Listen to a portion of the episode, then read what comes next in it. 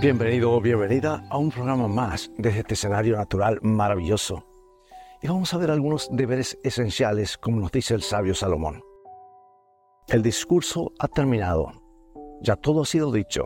Honra a Dios y cumple sus mandamientos porque eso es el todo del hombre. Has sido nombrado director ejecutivo de una empresa de renombre. Las compensaciones son atractivas, las regalías son generosas y tu oficina está elegantemente amueblada. Pero, ¿qué más necesitas saber? Naturalmente, los deberes que se esperan de ti, de manera similar, nosotros como trabajadores para el Maestro, hemos sido llamados a cumplir deberes esenciales. La recompensa es la vida eterna y los recursos celestiales están a nuestra disposición para ayudarnos. Ahora, ¿qué más podemos desear? El texto de hoy proporciona una respuesta clara. Honra a Dios y cumple sus mandamientos porque eso es el todo del hombre. ¿Sabes que este principio se refleja en Apocalipsis 14? Donde un ángel proclama el Evangelio eterno a toda la humanidad, instándola a temer a Dios y darle gloria.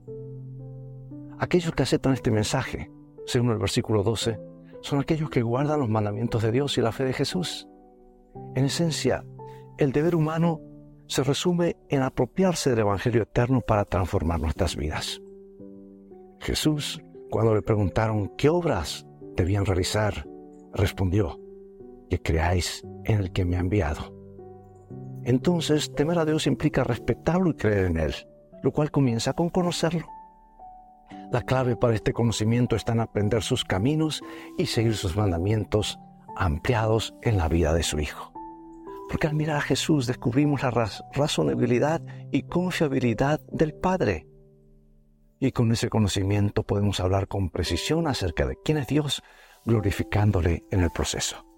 En resumen, nuestro deber es conocer a nuestro maravilloso Padre y disfrutar de una relación profunda con Él. Dios te bendiga y vivamos hoy de toda palabra que sale de la boca de Dios.